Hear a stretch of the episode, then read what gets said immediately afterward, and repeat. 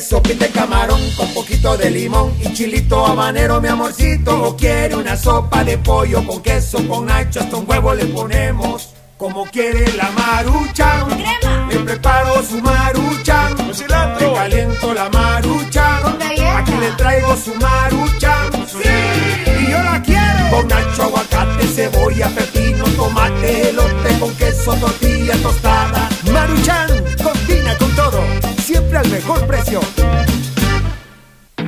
Walter Scott, el experto en el cabello del hombre. Todo hombre merece verse bien y más joven. Walter Scott, el tinte diseñado para hombres que buscamos una apariencia natural en nuestra barba y cabello. Un tinte de fácil aplicación que cubre las canas en 5 minutos. Walter Scott, también en crema fijadora y shampoo para platinar las canas. Walter Scott, el experto en el cabello del hombre. Laboratorios Suizos, innovando con excelencia. El único programa con especialistas en el tema. Entérate de los resultados y análisis más completos de nuestra liga. Esto es Los Ex del Fútbol. Los E. Hola, ¿qué tal amigos? ¿Cómo están? Bienvenidos a su programa Los Ex del Fútbol. Encantados de que usted nos pueda acompañar en este programa en el que vamos a analizar el cierre, el cierre oficial de la primera vuelta del torneo Apertura 2023. Eh, hoy, jueves 5 de octubre, cuando son las 12 del mediodía con dos minutos, eh, casi tres minutos ya exactamente, totalmente en vivo desde el estudio de los ex para eh, todo el mundo a través de nuestro canal de YouTube, eh, donde nos encuentra como los ex del fútbol.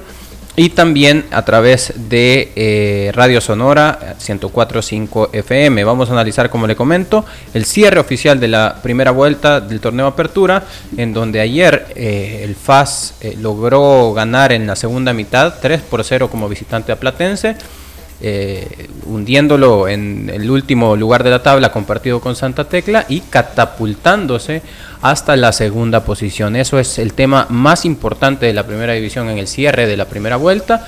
Aparte de eso, pues vamos a estar hablando también de un día histórico en el fútbol centroamericano. El día en el que el monstruo morado, el día en el que el equipo más grande de Centroamérica en la historia, ha perdido una eliminatoria con un equipo de la Liga de Nicaragua. Así es, eh, ha sucedido el día de ayer, ha perdido la eliminatoria y el Real Estelí se clasifica a la siguiente ronda. Y al final, en el último bloque, vamos a estar hablando de Champions League. El Barça gana como visitante en el estadio del Porto y consigue tres puntos importantes para continuar con paso firme en Champions League. Lisandro Paul, ¿cómo está? ¿Cómo le va? Lisandro, ¿por qué? qué formal eso. Así soy yo. formal. Este, mira, no, yo, yo bien, ¿verdad? Pero fíjate que, bueno, ya vamos a tocar el tema de lo del Real Estelí, ¿verdad? Yo siento que más allá de la alegría y todo de ellos, eso tiene que llevarnos a reflexionar aquí internamente, realmente lo mal que estamos y cómo nos hemos retrocedido. Y sobre eso creo yo que es importante que tiene que reflexionar en sí todos los equipos, porque son ellos básicamente los prioritarios, pero también la comisión regularizadora, tomar nota de esto para ver qué mientras estén ellos pueden impulsar o dejar establecidos para que realmente no nos sigamos eh, rezagando en, en la zona. Emiliano José Pedroso, ¿cómo está? ¿Cómo le va? Dos de los grandes del país están dentro del top 4 de la primera división. Hay otros dos que no están. ¿no? Hay cuatro, en teoría hay cuatro grandes. Sí, ¿no? sí, sí. Teóricamente, Y hay, hay alguno que no está dentro de los primeros cuatro. entonces, por, por ahí va mi análisis, pero de todo, buenas tardes, Manuel, Lisandro, profe Elmer, amigos. Eh, se puso al día la, la Liga Mayor Así es. y, entre comillas, eh, volvió a la normalidad. Volvió a la normalidad. Sí, volvió a la normalidad. Primero Águila, ahí cerquita, Club Deportivo. Bueno, eso es la normalidad del fútbol salvadoreño para Emiliano José Pedroso. Profesor Elmer Arturo Bonilla, ¿cómo está? ¿Cómo le va? Hola Manuel, ¿cómo estás? Emiliano, Alessandro, a todos los radioescuchas a través de Radio Sonora en las plataformas digitales. ¿A usted le sorprende que no esté Firpo también ahí? No, no? yo voy a hablar de arbitraje, pues no voy a caer en la trampa, no voy a caer en la provocación, yo voy a hablarles algunos datos de arbitraje, que de lo que estuve haciendo un poquito la tarea el día de ahora en términos internacionales, esto en el entorno del árbitro que dirigió el Saprissa Real Estelí, que es Ismael Cornejo, que creo que ese partido también era parte de la evaluación ya preliminar antes de eh, viajar a Indonesia, donde será parte del grupo de árbitros que estarán en el, sub-17, Mundial sub-17 de la FIFA, que al ser el primer mundial después de la Copa del Mundo es la oportunidad de la Comisión de Árbitros de FIFA y la parte técnica de evaluar candidatos para el siguiente mundial. Estamos hablando de eh, México, Canadá, Estados Unidos 2026 en el cual habrán muchas oportunidades porque se amplía el número de países participantes, además de que es la confederación anfitriona y por lo tanto hay una oportunidad de un mayor número de árbitros que participan en ese conclave. Así que muy buena oportunidad para que la pueda aprovechar y hacer historia, ¿verdad? Que entra en el top 8 de árbitros eh, que han estado en mundiales juveniles de la FIFA. Y bueno, aparte de eso, hablando de, contexto internacional en selecciones también, se definió, se definieron las sedes de eh, la Copa Mundial del 2030, en donde los tres primeros partidos inaugurales van a suceder en, Sudamérica. Eh, lamento la noticia, Emiliano, porque dentro de eso estaba la ilusión de que pudiera desarrollarse completamente en Sudamérica, pero el eh, resto del torneo, el resto de todos los partidos, pues se va a estar desarrollando en eh, Europa y en África, específicamente en España, Portugal y Marruecos. La FIFA eh, se llena la boca de decir es el primer mundial que va a involucrar a tres continentes en un solo mundial, más allá de la cercanía que existe entre Marruecos y eh, España, pero al final son tres continentes, ¿no? los intereses, pues podemos debatirlos después, en otro apartado en que podamos hablar acerca de los intereses de unir a tres continentes en una competencia espectacular. Así es que, eh, bueno, nos metemos de lleno. Eh, antes de eso, recordarle, eh, Maruchan combina con todo, siempre al mejor precio. Vamos a iniciar con el, el desglose de la escaleta. Dentro de eso, pues hablar acerca del cierre de la primera vuelta. Se cerró esa primera vuelta con el partido pendiente. FAS gana como visitante 3 por 0 en eh, Zacatecoluca a un platense en donde no solo preocupan los resultados, no solo preocupa las seis jornadas consecutivas, yo no sé si tenemos la data, pero a mi juicio, yo no sé si esta es una de las peores rachas que ha tenido un equipo en primera división en meses, en varios torneos anteriores. Y no solo preocupan los resultados, sino también las formas. El volumen de juego mostrado por Platense, no sé si va a coincidir conmigo, Lisandro, es un volumen que preocupa porque no se encuentra un trampolín para salir de esto. ¿no? Bueno, yo lo dije ayer, ¿verdad? Que yo no le vi a nada a Platense, que en ese sentido veo más eh, fuerte, con más entusiasmo, más ganas a, Santa Tecla, ¿verdad? Y que ya le iba a empezar a, a quitar esa cruz que yo había puesto a Santa Tecla y ponerse la Platense, porque lo de Platense es patético en todo sentido, ¿verdad? Ayer dejé de ver el partido con toda honestidad, cuando en una toma, porque el profesor Cortés está castigado, ¿verdad? Sí. Y sale debajo de un palo viendo el juego. Yo dije, puchita, a ese nivel estamos aquí en nuestra liga. Y te juro que ya no vi el juego, me puse a ver otra cosa porque sentí que que, que, que, tan bajo hemos caído y, para nosotros eso es una regularidad, pues eso está bien, aceptamos eso como algo normal. y después tú ves el estadio de Saprissa en la noche y tú decís, chica, qué diferencia, ¿verdad?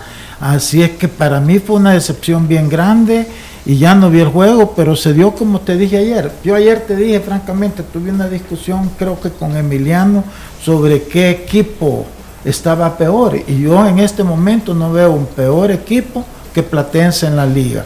Y FAS cumple con eh, el pronóstico, no solo en el partido, sino que acordémonos que cuando comenzó el campeonato dábamos a Águila como el equipo que más se había armado y segundo FAS, ¿verdad? Porque este, mantenía y, y, y las contrataciones que eh, que habían hecho más en la base de su equipo que tenían. Entonces, de ahí para allá han habido bonitas sorpresas, como la de Fuerte San Francisco, como Firpo, que ha mejorado con relación al torneo anterior, Jocoro a nivel de la liga local. Sabíamos que Alianza le iba a tener difícil por el castigo que le habían impuesto y que no pudieron hacer mayores contrataciones. Entonces, todo creo yo que está dentro de la normalidad. Lo que sí es anormal, para mí, vuelvo y repito, es el tan bajo nivel mostrado por Platense. Sí, coincido con eso. Creo que eh, nosotros estábamos eh,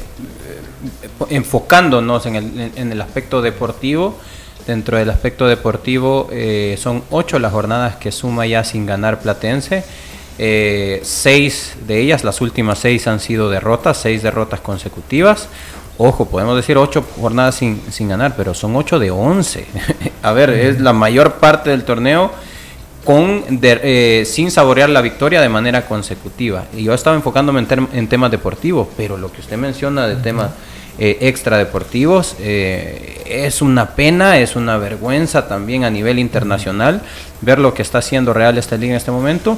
Y sí, vimos en muchas de las ocasiones al profe Cortés eh, pues alejado obviamente está expulsado, pero las condiciones bajo las cuales vio el partido de una manera aislada, debajo de un palo literal, debajo de un palo, pues es 2023, ¿no? Y, y, eso es lo que lo que normalizamos en nuestra liga. ¿Cómo vamos, Emiliano? ¿Cómo pensás? Cómo, qué, ¿Cuál es tu, tu, conclusión acerca principalmente de Platense? Y luego quiero preguntarte acerca de qué es lo que hizo Faz para poder sacar adelante el partido. Lo de Platense, eh, creo que redundamos todo en lo mismo, ¿no? Un equipo en un bajo nivel de juego, eh, bajo nivel de intensidad también, porque vos podés tener un equipo limitado, pero hay situaciones, las que no tienen que ver con el talento, que como dice el Cholo, no son negociables. Vos podés tener un equipo atléticamente fuerte, bien trabajado tácticamente, sin ninguna figura, y aún así poder sostener resultados y poder ser competitivo.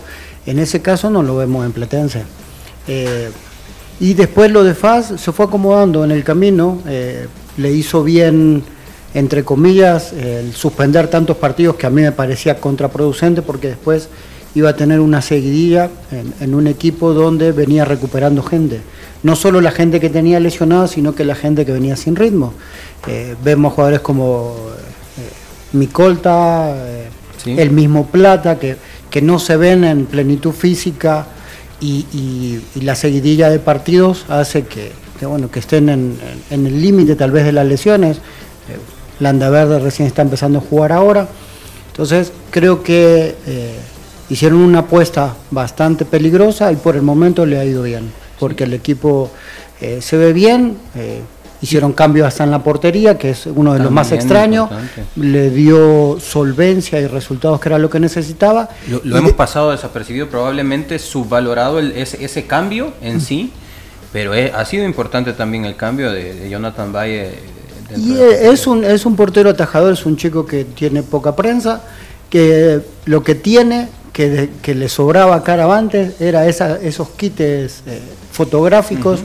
Eh, Valle no los tiene, pero los resultados lo acompañan. Yo prefiero uno de esos que la, que la ataje con los pies, pero que la pelota no entre.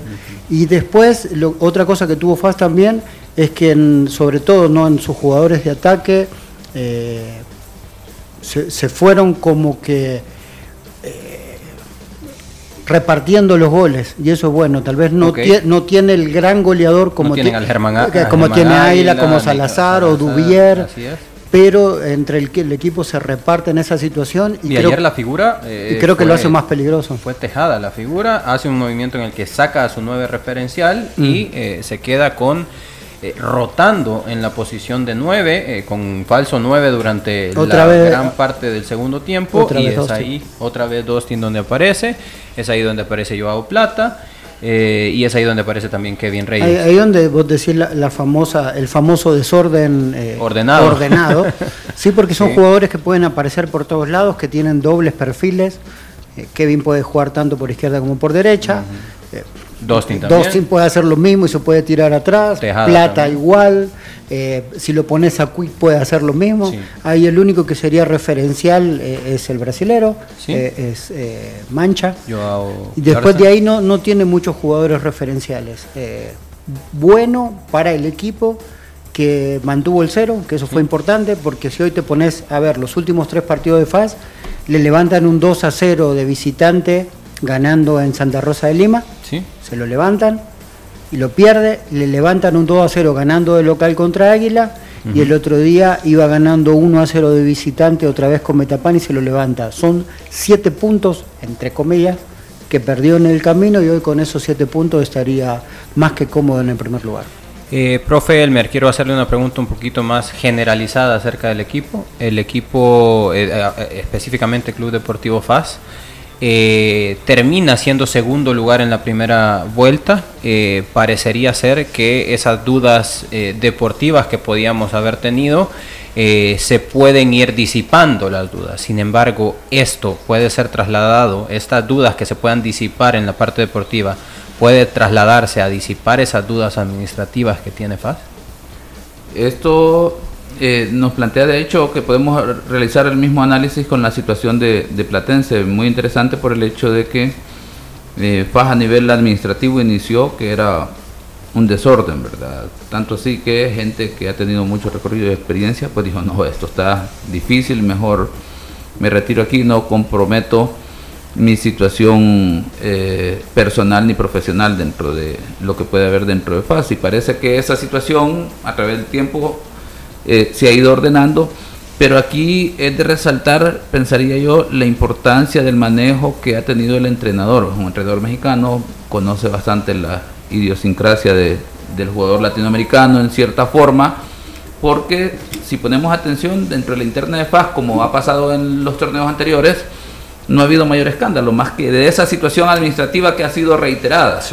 Entonces, incluso me atrevería a decir que puede persistir quizás a menor eh, intensidad el- esa situación de que no está bien la parte administrativa, pero creo que ya el grupo se consolidó, al menos siguen la idea del entrenador, los extranjeros creo yo que le han sumado, Eh, hay un FAS que, bueno, la segunda posición habla muy bien del tema deportivo, eh, que el grupo está respondiendo.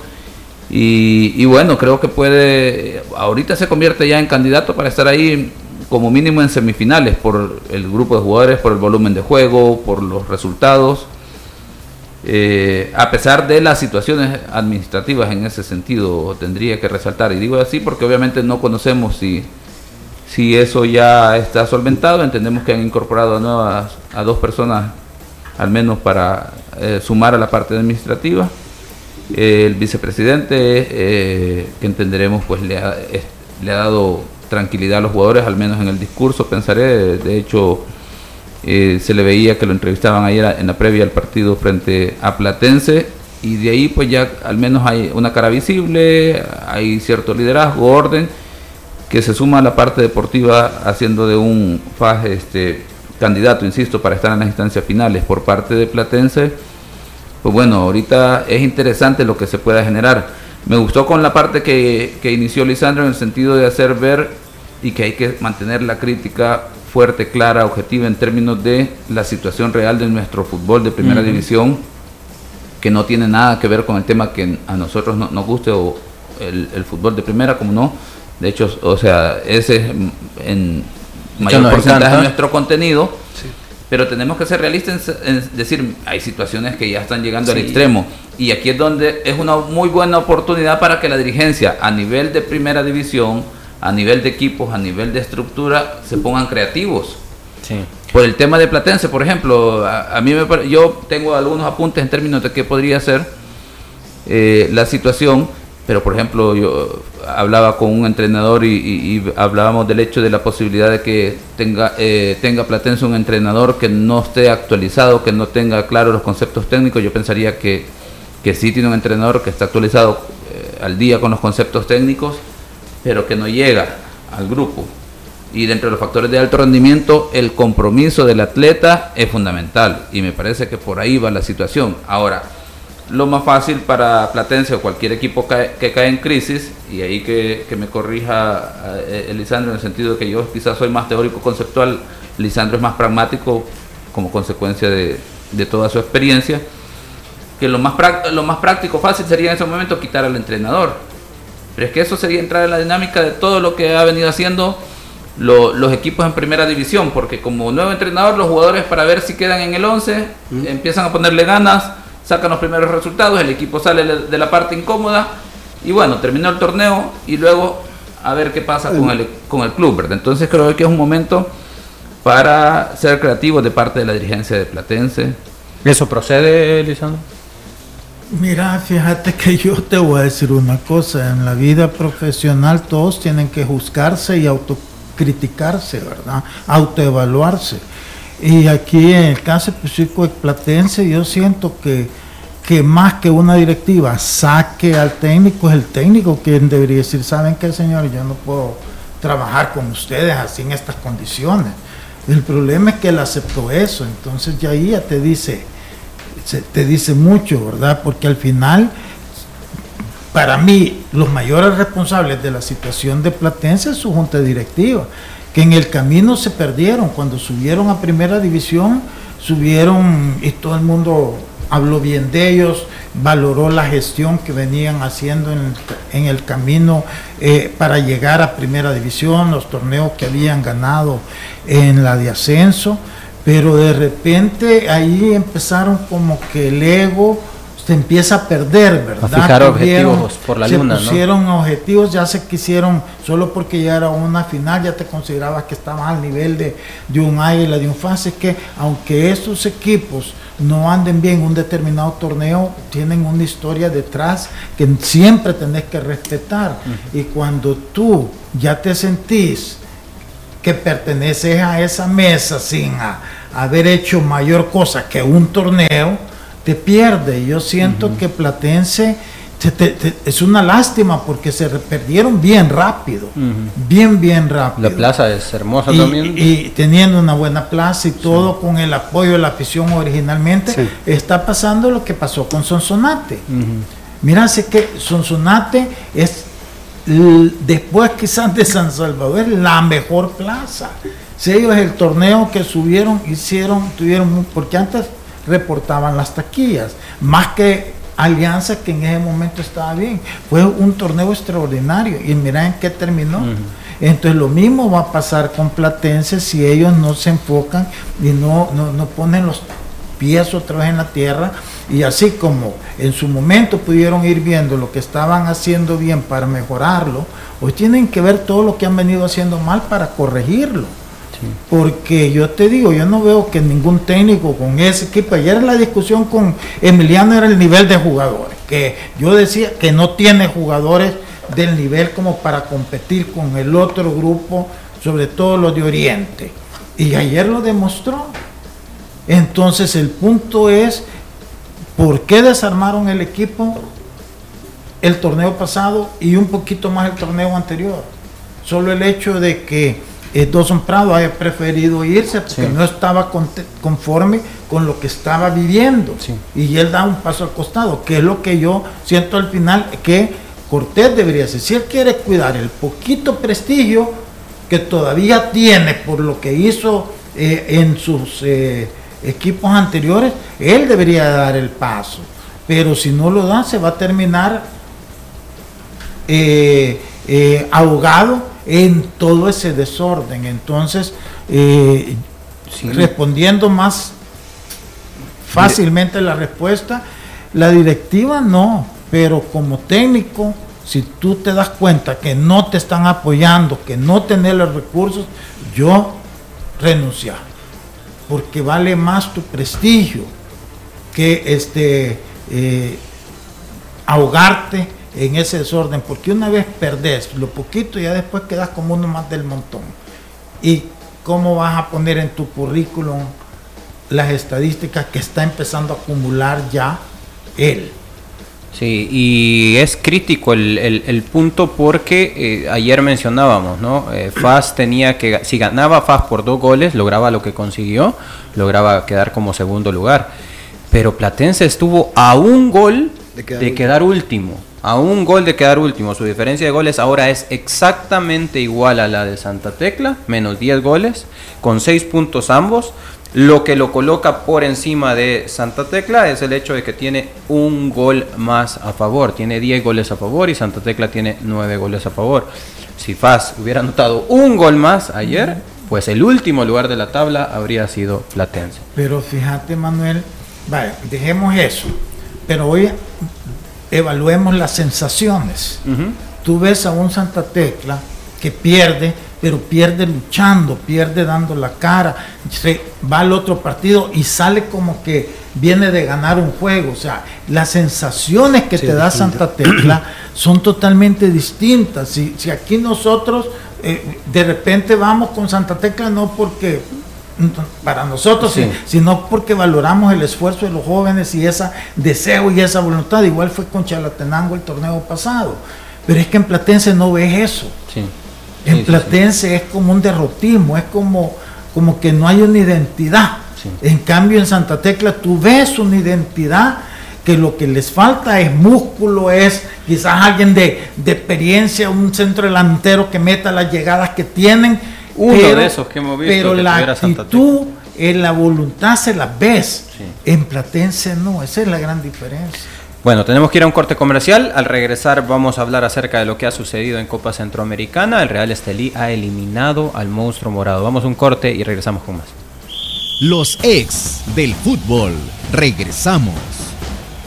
¿Quieres sopita de camarón con poquito de limón y chilito habanero, mi amorcito? ¿O quiere una sopa de pollo con queso, con nacho, hasta un huevo le ponemos? Como quiere la marucha, le preparo su marucha, le caliento la marucha, aquí le traigo su marucha, y yo la quiero. Con nacho, aguacate, cebolla, pepino, tomate, elote con queso, tortilla tostada. Maruchan, combina con todo, siempre al mejor precio.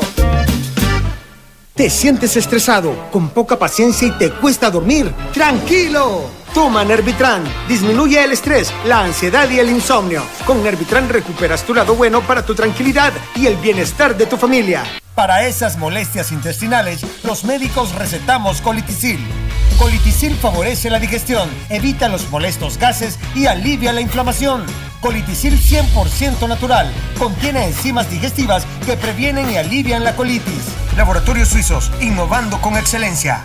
Señores, no le quiten años a su vida. Pónganle vida a los años con Geriasil. Geriasil H7, multivitamínico con minerales y ginseng. Geriasil te da vida, te mantiene activo y te hace sentir de 20. Y aunque no tengas 40, Geriasil también es para ti. Pónganle vida a los años con Geriasil. Geriasil, una cápsula al día es vitalidad. Laboratorios Suizos, innovando con excelencia. En caso de duda, consulta a tu farmacéutico.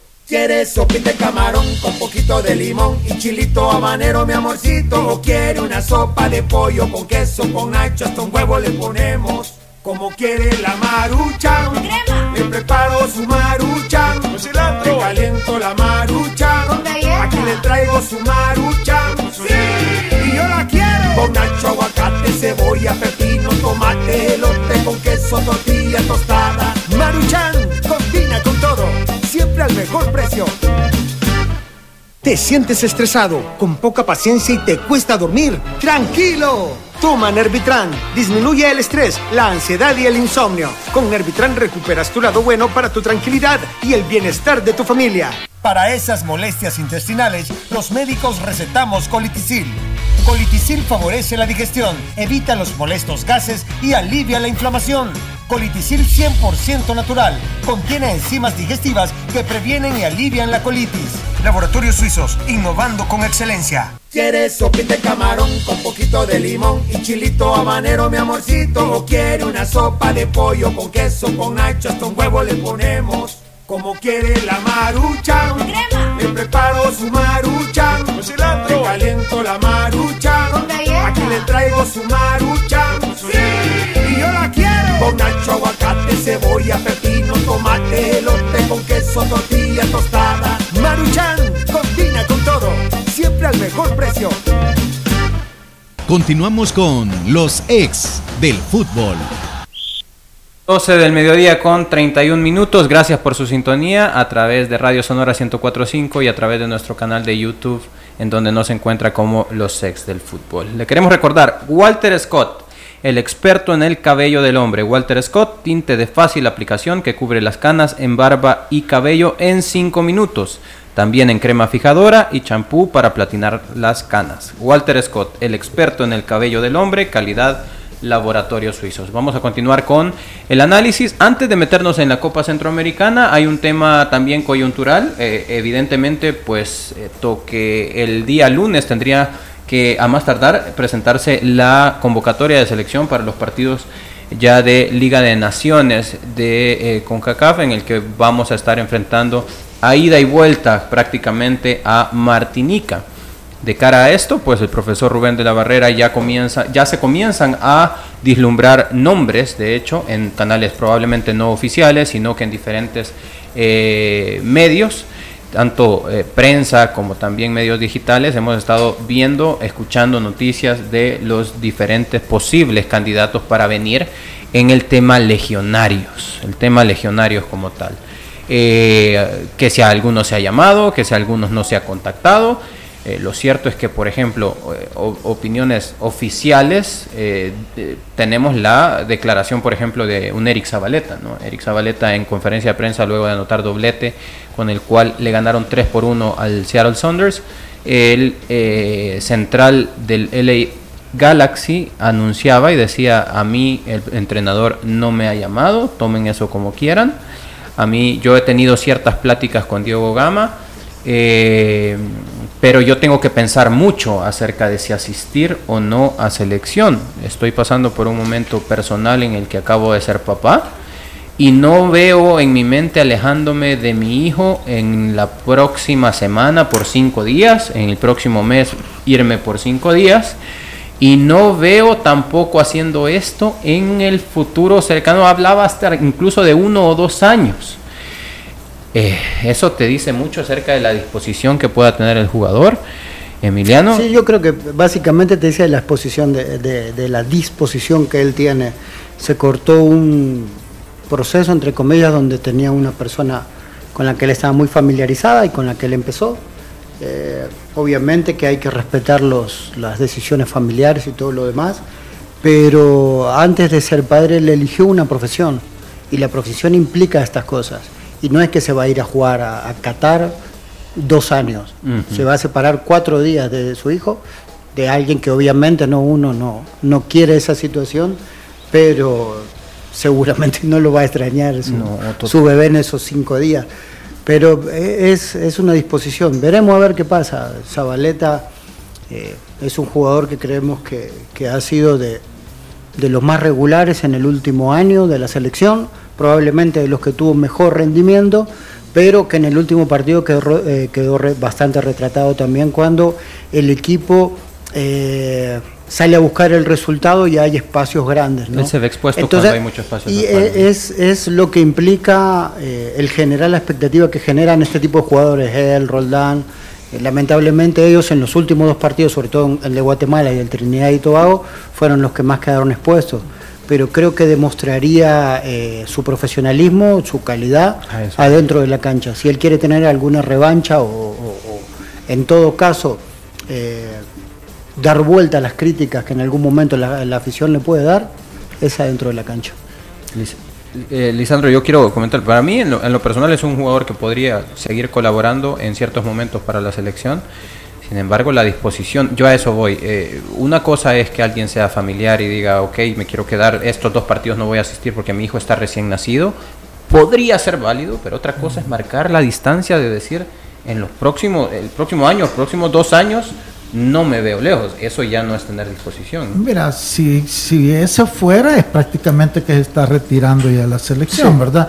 Pero mira, en estas cosas siempre hay demasiado estado emocional que entre en juego. Yo, yo creo que eh, ojalá pues que reine la madurez este profesional. Eh, profesional y que el técnico lo llame personalmente si es que el técnico cuenta con lo- él. cuenta con él, ¿verdad? Y hacérselo ver. Eh, lo que dice Emiliano tiene un grado de razón, ¿verdad? Está el jugador acomodado con otro técnico que se siente eh, a gusto, que siempre gozó de la confianza, siempre fue titular y siempre vaya, hoy se va y entonces todo eso te Sí, deja como un poquito pues dolido. Aquí lo hemos visto como mucho periodismo también quedó como eh, afectado por eso. Pero todas esas cosas se tienen que superar y yo siento que el jugador tampoco es un novato. Claro. Él va a tener que entrar y decir, bueno, esto es fútbol, y esta es mi profesión y eso pasa con todos.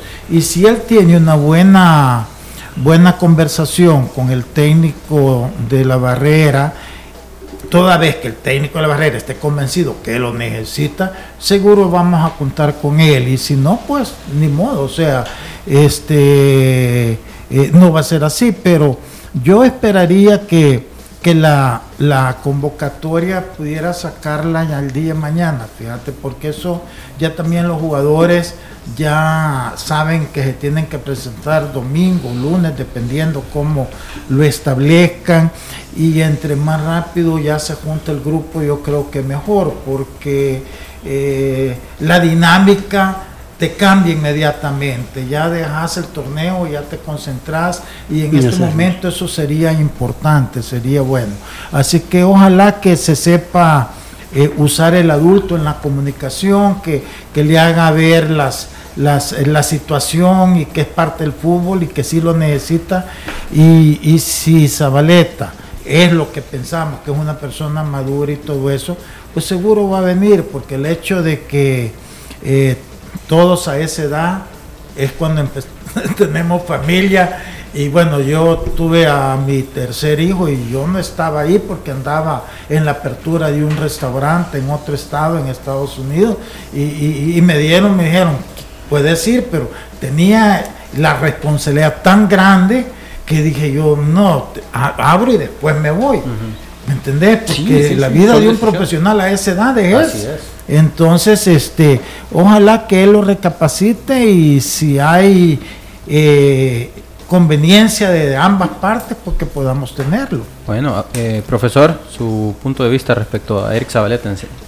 Tal vez en, en términos de, de crítica inicialmente creo que lo adecuado hubiese sido que el entrenador directamente le hablara porque quiero entender que hasta cierto punto el jugador necesita sentirse importante, ¿verdad? No es lo mismo que te hable el director deportivo que está condicionado a cómo va a manejar el entrenador eh, el grupo, a que el entrenador te llame directamente y te diga si sos importante o no para su proyecto. Para empezar, ahí zanjas cualquier situación porque tenemos que interpretar eso que la pregunta se le hizo en un contexto de su club y posiblemente el, jugador no estaba preparado para que le hiciesen en ese momento una pregunta de selección nacional y él pla- planteó la situación en el tema de no sabe si cuenta para el entrenador y como consecuencia eh, él tiene que hacer sus valoraciones, ¿verdad? De- posiblemente si no voy, pues yo también tengo situaciones, prioridades que, que valorar en ese sentido y me parece que por ahí va la cosa. Luego también en coherencia con lo que iniciábamos hablando del Platense FAS, nuestro fútbol de repente ha mostrado muchas situaciones folclóricas, pues entonces a jugadores como él, que eh, por más que sí es titular o, o suplente en un equipo de la MLS, están acostumbrados a trabajar en ambientes profesionales. Sí. Por lo tanto, el que cambie de dirección la selección nacional, pues es normal que él se replantee la situación, la posibilidad de continuar o no. De repente se dirá, ah, pero el compromiso con la selección eh, debe de estar ahí. No, pero es que también creo yo que Hay que entender de hay que entender en que en nuestro entorno él pasó aquella situación, si se recuerdan, aquel partido antes frente a Canadá, que Ajá. fue una vergüenza. Al final lograron sacar la tarea, pero en un entorno muy, digamos, hostil para los jugadores y pues obviamente no podemos esperar que haya una respuesta completamente eh, como nosotros quisiésemos, que haya un compromiso eh, explícito al 100%, sino que los jugadores hagan su valoración en el entendido, y, eh, y vuelvo al inicio, de que no ha tenido un llamado del entrenador, ¿verdad? Así que esas valor- valoraciones para esos aspectos. Aparte de eso, en cuanto a legionarios, pues se escucha eh, la Te van, llamada... a, te van a regañar por la palabra Sí, legionario. sí, razón. Que, que yo estoy en contra de esa situación del ¿Y cómo, lenguaje. y en cómo términos- le digo, pues entonces? eh, en, el te- en términos de que eh, quieren hacer como eh, un borrón y cuenta nueva en relación a no vincular términos, dinámicas en relación al proceso anterior. Los es como por ejemplo, es como por ejemplo, y aquí que me corrige Emiliano, en el sentido de que no quieren llamarles microciclos a los procesos de concentración cuando van por tres días. Pero es que el tema de microciclos no es por si lo instauró Hugo Pérez o Carlos de los Cobos o el anterior, sino que microciclos porque se denomina así porque es un periodo de entrenamiento corto, Corto, que sirve en una etapa para un proceso a largo plazo. Y por eso tienes los microciclos y macrociclos, así que se dejen de inventar que quieren cambiar a campamentos, a lo que sea, solo por desvincular al proceso anterior. Hay que llamar las cosas como son. Es un microciclo y por lo tanto vas a hacer tareas específicas para sumarlas al macrociclo. ¿Me corrige, profesor? No, perfecto. Eh, quiero hacer un llamado también a todos los que nos están sintonizando. Ayúdenos a encontrar palabras para enriquecer el, el vocabulario. ¿Cómo le llamamos ahora a los microciclos o campamentos? ¿Y cómo le llamamos hoy a los legionarios? Porque si decir legionario está Pero es que satanizado, que- pues bueno. Pero es que tú tienes razón, son legionarios, o sea, porque ¿Sí? juegan fuera. El punto, pero yo lo entiendo él en el sentido de que lo quiere quitar a él, porque no quiere seguir Es que- ahondando en esa división que se marcó tanto En de unificar. Pérez. Entonces, está bien que él lo llame de otra forma o que no quiere que a él lo, lo- lo involucren en esa terminología, pero para nosotros que no tenemos que ver nada en eso, pues sí, porque nosotros no estamos ahí generando esa división, esa división la generó Hugo Pérez y la puede generar o borrar él, Él, porque es el técnico. Entonces, yo entiendo que él en esto de, de, mire, para mí no hay lega- todos son Iguales. Me parece perfecto, no quiere decir que esté mal que nosotros ya los digamos legionarios porque lo son, como lo de microciclos. Yo creo que acabas de dar una explicación clarísima. que tampoco veo por qué van al campamento, no es, porque campamento andate al campo, al parque, a, a los planes de rendero. Pero si vas a estar aquí entrenando, es un microciclo de trabajo. Bueno, Entonces, hablemos de los jugadores salvadoreños o elegibles para la selección salvadoreña que se desempeñan profesionalmente en un fútbol internacional. ¿Les parece? No, no Hablemos me de eso. Me a mí perdí. no me parece. Lo- lo- ha- ha- hablemos de los jugadores élite entonces. Bueno, Tampoco. no, Que, que dentro del diccionario de la Real Academia Española es- se le llama legionarios. Ah, bueno. Sí, Eh, pero es que tampoco, mira, ya, mi- Ya hicimos ¿qué payasada. Ya. Pero bueno, hemos escuchado acerca de, por ejemplo, los de los que juegan en la Liga de Costa Rica.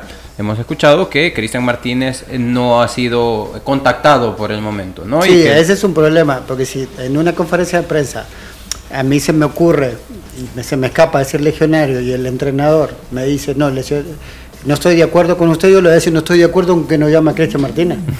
Entonces vamos a tener una ida y vuelta Sí, yo interesante. tampoco estoy, muy- estoy de acuerdo, pero bueno, habrá que entender que cuando hemos hecho el análisis de lo que ha convocado, el puesto en el que más eh, jugadores locales hay es, es, eh, el puesto de, De contenciones. Estoy tratando de argumentarlo, porque eso no quiere decir que si tengo al mejor en una posición afuera, solo porque tengo un montón acá, no voy a llamar al mejor. Sí.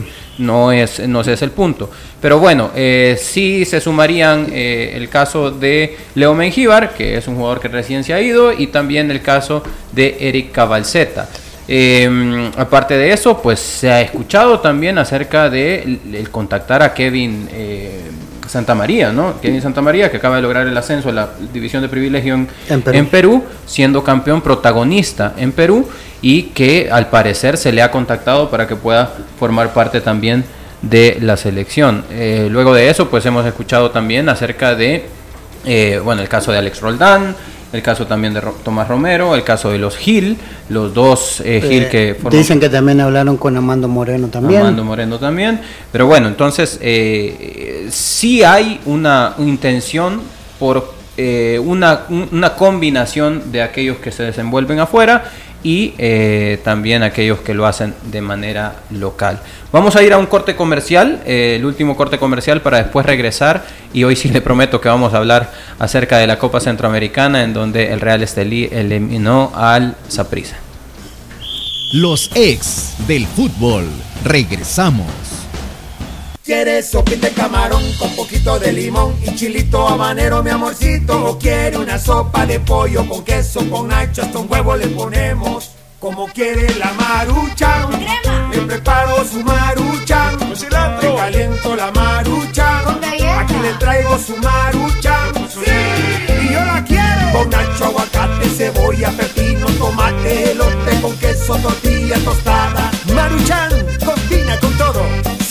Mejor precio. Cuida tus niveles de colesterol y triglicéridos. Disminúyelos con Vitacil Omega 3. Vitacil Omega 3, el de la caja negra. Mejora la circulación y protege la salud de tu corazón. Vitacil Omega 3.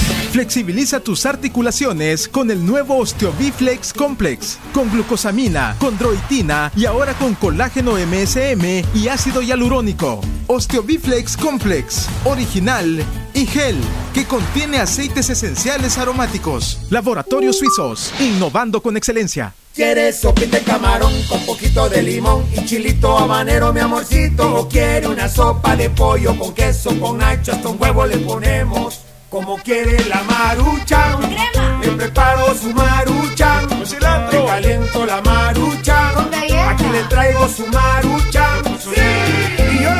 Y yo la quiero. Con nacho, aguacate, cebolla, pepino, tomate, elote con queso, tortilla tostada. Maruchan, combina con todo, siempre al mejor precio. Señores, no le quiten años a su vida. Pónganle vida a los años con Geriasil. Geriasil H7, multivitamínico con minerales y ginseng. Geriasil te da vida, te mantiene activo y te hace sentir de 20. Y aunque no tengas 40, Geriasil también es para ti. Pónganle vida a los años con Geriasil. Geriasil, una cápsula al día es vitalidad. Laboratorios Suizos, innovando con excelencia. En caso de duda, consulta a tu farmacéutico. Cuida tus niveles de colesterol y triglicéridos. Disminúyelos con Vitacil Omega 3. Vitacil Omega 3, el de la caja negra. Mejora la circulación y protege la salud de tu corazón. Vitacil Omega 3. Flexibiliza tus articulaciones con el nuevo Osteobiflex Complex. Con glucosamina, condroitina y ahora con colágeno MSM y ácido hialurónico. Osteobiflex Complex. Original y gel que contiene aceites esenciales aromáticos. Laboratorios Suizos, innovando con excelencia. ¿Quieres sopita de camarón con poquito de limón y chilito habanero, mi amorcito? ¿O quiere una sopa de pollo con queso, con nacho, hasta un huevo le ponemos? Como quiere la marucha, crema. Le preparo su marucha, con cilantro. Le caliento la marucha, con Aquí le traigo su marucha, sí. Y yo la quiero. Con nacho, aguacate, cebolla, pepino, tomate, elote con queso, tortilla tostada. Maruchan, combina con todo, siempre al mejor precio. Continuamos con los ex del fútbol. 12 del mediodía con 49 minutos. Gracias por seguirnos acompañando en este último bloque. Antes que nada le queremos recordar que el cansancio y el desgaste de la vida no te impidan vivir momentos inolvidables. Recupera tu vitalidad con Geriasil.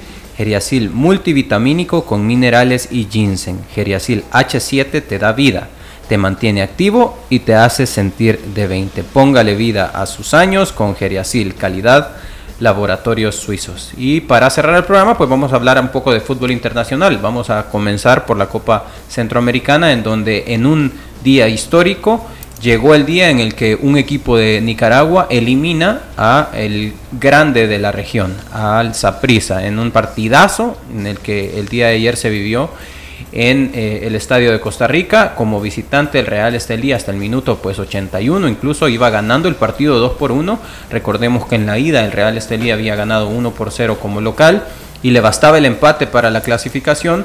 Aún así después de haber iniciado perdiendo el partido, lo remontó el día de ayer, lo remontó, iba ganando 2 por 1 y ya para finalizar el partido, pues Aprisa consigue el empate que no le alcanzó para conseguir una clasificación y hoy Real Estelí pasa a la siguiente etapa de la Copa Centroamericana. Histórico, Lisandro. Sí, histórico, pero fíjate que yo viendo el parte del partido ayer, ¿verdad? Este eh, yo me ponía a pensar que esto tiene que ser para nosotros un momento de, reflexión. De reflexión, sí. De ponerte a decir, bueno, ¿por qué nosotros hemos caído tan bajo? Mira, nosotros venimos en picada desde las decisiones que se tomaron con el COVID, el hecho de parar el campeonato, no jugar a puerta cerrada, eh, suspender después la sub 15, sub 17, la reserva, este, de- después todo lo que vino de los pleitos con, con la federación, después el torneito relámpago, después que no se terminó el torneo, todo eso nosotros hemos venido en un espiral tan descendente que si tú te das cuenta del 19 para acá, este, eh, cómo hemos bajado. Y ese tiempo Nicaragua lo ha subido. Sí. En cinco años, porque hace seis años tú no veías esto en Nicaragua. No. Pero en ese periodo ya hasta la selección lo ganó el año pasado.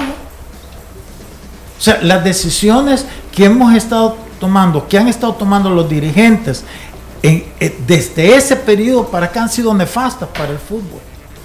Sí. Entonces tienen que darse cuenta y ser honestos y decir, puchica, que tan feo me fui en esto, que tan feo me fui en lo otro, que tanto me equivoqué y corregir. Pero si tú no quieres entender los errores que has cometido, porque tu visión es tan limitada a tus partidos del domingo en la liga local, no vamos a salir. Yo estoy convencido, fíjate, después de lo de anoche, que los únicos que nos pueden sacar adelante es si la comisión normalizadora o regularizadora de veras entiende los problemas que estamos y empiezan a tomar decisiones drásticas, pero con objetivos a mediano y largo plazo. Si no es mentira, si dejamos esto en manos de los directivos locales, no vamos a cambiar nada y cada vez nos vamos a ir hundiendo. Y lo peor es que el daño se lo hacen ellos mismos. Sí. Porque ahora con las redes sociales, o sea, te das cuenta de todo lo que está pasando en todos lados. Entonces, ¿qué va a pasar con los aficionados que de repente van a decir, no, ya esto es aburrido, porque prefiero... ¿Qué aficionado se va a sentir orgulloso de ver a un técnico expulsado en una lomita de tierra bajo un árbol? No, sí, totalmente. Versus, correcto, pero esa es nuestra realidad. Sí, es nuestra realidad. Porque tú también mirás el, el limeño que se llena el estadio, pero ¿y dónde se.? so- como que es una jaula de pájaros, los técnicos, el, el Ancheta, cuando lo han expulsado. No, sí, totalmente. O sea, no podés estar así, tenés que. Todo eso, te- la cultura tiene que cambiar con relación al fútbol. Si, queremos, si nos queremos superar, si no es mentira. Y ya nos dimos cuenta que los directivos por sí no lo van a hacer. Tiene que venir una autoridad a que eh, obligue a los cambios. Y el que no quiera cambiar, deja de participar. Solo así, te lo digo, así de drástico, es como nosotros podemos hacer que este fútbol cambie y que, y que mejoremos. Si no, es mentira. regularizaciones drásticas de una autoridad que piensa no solo en el domingo, no, solo en lo que va a pasar el día domingo, sino en el mediano y el eh, largo plazo. Emiliano, ¿qué tal te caería en, eh, eh, que en esta altura, por ejemplo, tal vez no a nuestra edad ahorita, pero sí que en algún momento un equipo como el Real Estelí te llame a jugar un añito, dos torneos Sí, cortos? ser- sería fantástico.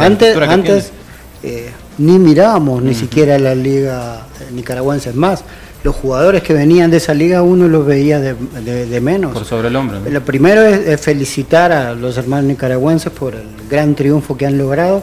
Y después lo segundo, si bien te da envidia, también te preocupa un poco. Porque Lisandro acaba de hacer una gran exposición de lo que nosotros necesitamos, pero el problema es que piensan, si perdió esa prisa, ¿no? si eliminó a esa prisa con toda la infraestructura que tiene, entonces no es el camino a seguir. ¿Para, qué, si, ¿Para qué vamos a hacer toda la infraestructura si igual podemos quedar? Entonces, as- así es, Así así es la calidad de pensamiento que tenemos. Y yo estoy completamente de acuerdo. Eh, está bueno que tengan una buena comunicación con la primera división, pero si esperamos que las decisiones drásticas la tomen en conjunto con los dirigentes de la primera división, eh, estamos complicados. Con Ese- J, estamos complicados con J. Sí, sí, definitivamente. Es sin duda alguna el equipo que, mm, o el fútbol de la región de Centroamérica que más ha crecido en los últimos años, ¿no, profe? Sí, definitivamente. Sin embargo, creo yo que es cuestión de momentos por el hecho de que tampoco vamos a quitarle los méritos de toda la estructura de esa prisa, por ejemplo. Sí, creo claro que que una no. serie Eh, particular, eh, el Real Estelí preparó mejor el partido, posiblemente el Saprissa como equipo menospreció eh, el hecho de que ellos han reinado en la región y han estado en Liga de Campeones de CONCACAF, han tenido encuentros con equipos mexicanos de la MLS en los cuales han jugado de tú a tú y por lo tanto a lo mejor descuidaron algunos aspectos que pudieron ser importantes en esta serie frente entre Real Estelí eh, y no con eso estoy quitándole méritos al hecho de que Real Estelí haya preparado muy bien el partido. A ver, pero luego con las estructuras hay una gran diferencia. pero, Elmer, es que tú estás hablando de, preparar un partido. Esto no es producto de la No solo es preparar un partido. Que sí lo hicieron, ¿no? Eh, pero... Sí, exacto. Que preparas todos los partidos. Sí, totalmente. Correcto. Pero este es de un crecimiento o sea, ¿qué pasa con Saprissa? Lo que pasa con Saprissa es normal, porque tú no puedes siempre tener un equipo que le va a ganar a todo el mundo. Es mentira, si no siempre tuvieras al mejor equipo en todos los países siendo campeón permanente. Siempre subir, vas a subir, pero estás dentro de un parámetro, correcto, dentro de un rango de menos y más, pero, pero, patrón. ahí, patrón, ahí estás. Pero lo de, lo de Nicaragua en general, es, es ellos vienen subiendo, ah, hace, van subiendo, van subiendo. Entonces, claro, ahorita lo que te ha demostrado es que ya ellos ya subieron a un nivel donde están en capacidad, en un momento dado, de lograr una victoria como la que le lograron ayer al Zaprisa. No quiere decir que si el otro año se presentan van a ganar, no, pero ya están ahí donde pueden dar esos pasos. Ya demostraron que a nuestra selección le ganaron. Claro. Entonces, es un proceso, no es que prepararon el juego, los partidos todos los preparas, pero de nada te sirve si no has crecido. Si no te meten cinco goles, estoy seguro que, que cuando Fase eh, eh, preparó su partido, pero lo golearon. Estoy seguro que la Chochera preparó todos los partidos como coro, pero lo golearon. O sea, debe ir acompañado, ¿no? Una preparación del partido. Vos, leías hace el círculo, perdón, ocho años, ponele. Leías que una, eh, una juvenil sub-20 hacía un campamento de un mes en Brasil. Y uno se reía, pues que iban a hacer los nicaragüenses a Brasil. Bueno, ahí está. lo, mismo que cuando echaron a Pastoriza de acá y se fue a Venezuela, después, en 10 o 15 años después, vemos que la Juventud de Turín compra un venezolano. Mm. Es que yo quiero marcar la diferencia en el sentido de que no puedes ver esta serie como situaciones que dos estructuras que ya están al mismo nivel. Creo que Saprisa y Real Estelí no están al mismo nivel. Hablo de la preparación y obviamente cada uno tiene que tener una base, no vas a llegar a hacer solo dos buenos partidos y listo. Claro, Nicaragua sí ha, hecho, creo yo, terapia de choque en términos de generar cambio. 2016, torneo premundial sub 20 eh, de la UNCAD ¿Qué es lo que hace Nicaragua? Manda su selección sub-17, porque de acuerdo a la evaluación de ellos, con la sub-20 no tienen posibilidades. ¿Qué es lo que buscaban con ese entonces? Hacer crecer a la sub-17 para cuando ellos llegasen a su torneo con eh, verdadera, digamos, responsabilidad, llevaran ya un crecimiento adicional en ese sentido. El sub-17, el eliminatorio sub-17 no era como tal el objetivo en sí mismo, sino que hacer crecer el grupo. Por decir algo, no estoy diciendo que eso sea la forma correcta, pero sin duda Nicaragua se ha puesto de acuerdo en los actores principales para empezar a tomar acciones de tal forma de, lo que decía Lisandro, hacer crecer la estructura de ellos. Situación que en el caso nuestro ha sido lo contrario. Los tomadores de decisiones en términos de estructura de federación, liga, clubes, no han tenido la capacidad de sentarse, hacer a un lado las diferencias, buscar intereses en comunes para empezar un despegue o un crecimiento definitivamente. Por cierto, ya que menciona sub-17, sub-20, parecería ser que todo va encaminado a que los mundiales sub-17, sub-20 se van a desarrollar todos los años. Eso, tú que estás también en el fútbol base, Emiliano, es interesantísimo porque optimizas tu edad para, la, eh, para cada competencia. Por ejemplo, en un sub-17, cuando tenés 15 años, eh, no estás en tu prime de la categoría por tu edad Dos años son una gran diferencia y cuando ya tenés 17, pues resulta que no coincidiste con la fecha del mundial o de la eliminatoria. Hoy esto va a optimizar y va a enriquecer también, aparte de que también hay otro tipo de intereses, pero para el jugador siempre va a encontrar un año en el cual va a dar su prime en esa categoría, ¿no? Eso es interesantísimo. Vamos a tener que dejar el programa hasta acá. Agradecemos mucho su sintonía. Nos escuchamos y nos vemos el día de mañana siempre a través de Radio Sonora 104.5 FM y gracias por acompañarnos en nuestro canal de YouTube como Los Ex del Fútbol. Muchas gracias, cuídese. Esto fue Los Ex del Fútbol, el programa con el mejor análisis del fútbol nacional. Síguenos en nuestras redes sociales como Los Ex del Fútbol.